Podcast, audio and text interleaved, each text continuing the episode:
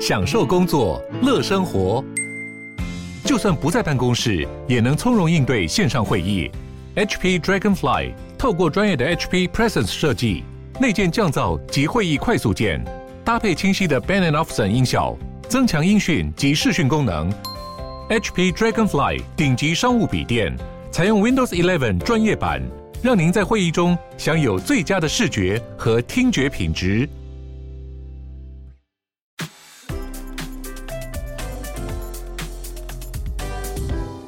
欢迎光临鲨语，带你关注那些有流量却没声量的有趣资讯。用十分钟的零碎时间，一起跟上这个远远跟不上的世界。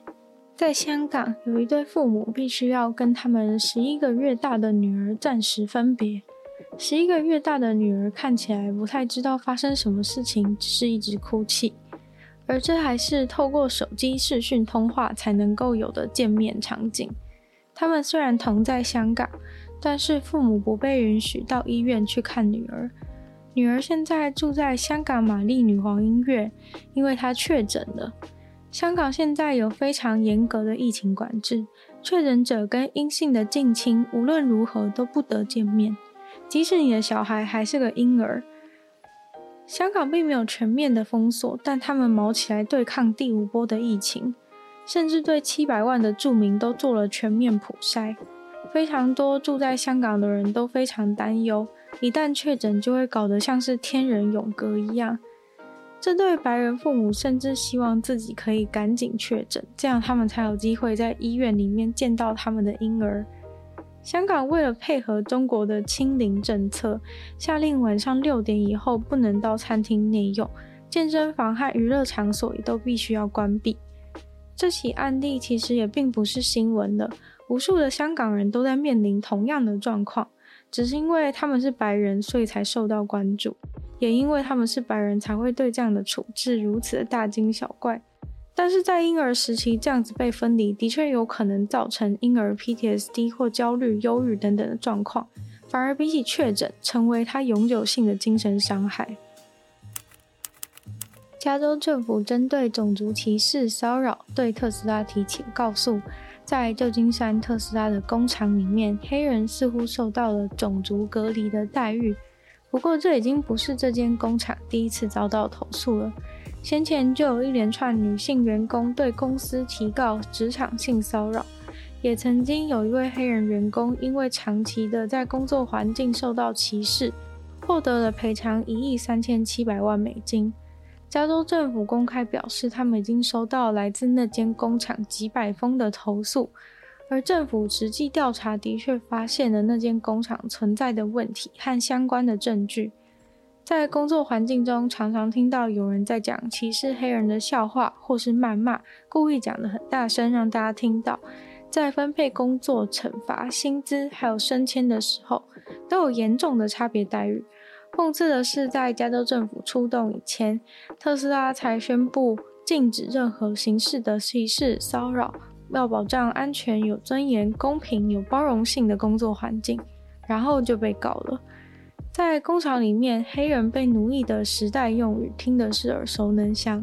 惯用的手法就是他们会先用一些歧视笑话来激怒黑人，引诱他们发生口语上或是肢体上的冲突，然后再通报上司，让他们遭受惩罚。在分配工作的时候，非黑人总是可以先选择简单轻松的工作做，困难的都让黑人做。当黑人出错的时候，其他人又嘲笑他们工作能力怎么那么差，连这都不会。美国的种族歧视问题始终无法解决。通常一个地方如果开始产生歧视的风气，原本不会这样做的人也会开始跟着落井下石，踩着别人来提升自己的地位。其中一位员工表示，那些歧视言论笑话，他上班一天可以听到五十到一百次。有些人还会特地把歧视的图案刺青在明显的位置上，故意让黑人看到，激怒他们。有些人是会刺纳粹的图案，暗示种族屠杀；有些人刺了黑人的歧视称呼；有些人刺了三 K 党，来暗示白人优越主义；甚至有人直白的刺了“滚回非洲”的字样。然而，公司却回应说，都有好好处罚这些歧视的不当行为。而面对这样子的情况，老板 Elon Musk 很有可能会把整个厂都搬去德州。除了之前就已经有这样子的风声传出以外，相信所有美国人都知道，德州政府不会那么多管闲事。现在很多餐厅都快被外送搞疯了。在美国疫情前期的时候，很多人真的被关在家里面，不能出去吃饭，所以外送就成了真正意思的生命线。很多餐厅原本没有外送，都想办法跟外送做结合。不过，这却成为餐厅非常大的负担，因为外送是成本非常非常高的事情。如果决定自己送的餐厅，他们必须要额外请外送人；如果参加类似 Uber Eats 啊、DoorDash 这种第三方的平台，那就又得从卖价中被砍了好大一笔。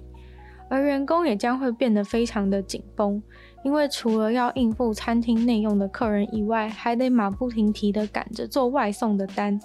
当外送订单发生问题的时候，餐厅又得要无条件的负担。对于消费者而言，外送却是天大的好事。外送不止方便，甚至比自己去买的速度还快。不用讲话，躺在床上，食物就会送过来，真是太好了。虽然现在美国多数的区域早就开放了内用，但是现在订外送的比例还是比疫情前高出非常多。二零一九年，全美国有七趴的餐厅营业额都是来自于外送。在二零二零年一次高峰以后，二零二一年大概是稳定占据营业额的九趴。所以，即使外送是餐厅的噩梦，他们看来也不太可能取消外送服务，回到过去了。因为客人早就已经习惯使用外送，用得不亦乐乎。餐厅原本是把外送当成了疫情中的救命稻草。但是如果不是因为紧急状况，餐厅做外送根本不划算。跟台湾的价码类似，外送平台多半都会抽到三十趴左右的费用。如果本来就是定价比较低的餐厅，那根本没办法消化。我也观察到，这进而导致很多餐厅食品都急剧的下降。而定价高的餐厅面临的问题，则是客人原本是去那边吃气氛的，做成外送之后，好像就少掉了什么。因此就演化出了线上餐厅的模式，像台湾的 Just Kitchen，还有美国的 Applebee 集团，就开始做了专门外送的餐厅。等于说，他只要厨房只做外送，除了餐点本来就设计成适合外送的种类之外，店租的成本也省下了许多。在奥兰多国际机场发生了一场闹剧，一位喝醉的女子被拒绝登机。她一气之下坐上了自己的电动行李箱，上面就骑走了，模样非常相似于儿童坐在学步车的样子，两只脚垂在行李箱的两侧，但是行李箱是电动的，所以会自己走。机场的驻警一看到这个场面，急忙也上了脚踏车，开始追逐战。这位酒醉女子今年三十二岁，在这趟追逐战中打了警察，还砸了警察车。造成了高达一千美金的损害。等到定罪的时候，这位女子可能要因为各项罪名分别面临五年以上的酒体徒刑。这位女子事后依然很不爽被拒绝登机的事情，但是当时她明显两眼朦胧，身体摇晃，没办法站直。机场人员也只能请她醒酒了再搭下班飞机。她就直接比着中指，逍遥地骑着行李箱扬长而去。周遭的旅客都因此笑得合不拢嘴。警察事后表示，那个行李箱真的是不得了诶，跑超快的，骑脚踏车追都追不上，机动性也很强，可以四处的穿梭。今天的鲨语就到这边结束了，再次感谢订阅赞助的会员毛毛、黑牡丹、Alex Lee、虽然秋生、ZZZ、超温泉、Jason 还有 KUN，感谢你们的赞助。那其他有意愿继续支持我创作的朋友，都非常欢迎在下方 p a t r o n 的链接可以找到，有不同的会员等级，还有不同的福利可以参考。那就希望大家喜欢鲨鱼的话，可以继续把鲨鱼分享出去，或者是在 Apple Podcast 帮我留星星、写下评论给我鼓励，或者是在任何留言区地方跟我互动。那也可以去收听我的另外两个 podcast，其中一个是女友的纯粹不理性批判，或是听说动物。那也希望大家可以订阅我的 YouTube 频道，是追踪我 IG。那就希望鲨鱼可以继续在每周二、四、六跟大家相见。那我们下次见喽，拜拜。